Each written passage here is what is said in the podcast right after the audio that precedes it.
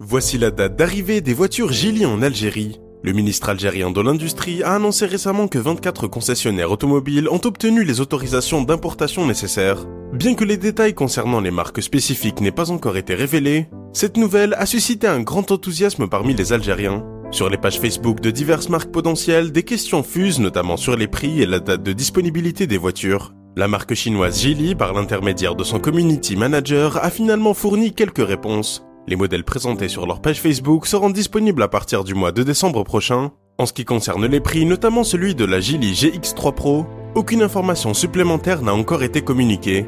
Bien que Geely ne soit pas une inconnue en Algérie, c'est la première fois que la marque chinoise effectue une incursion aussi importante sur le marché. Les premiers modèles seront disponibles dès le mois de décembre.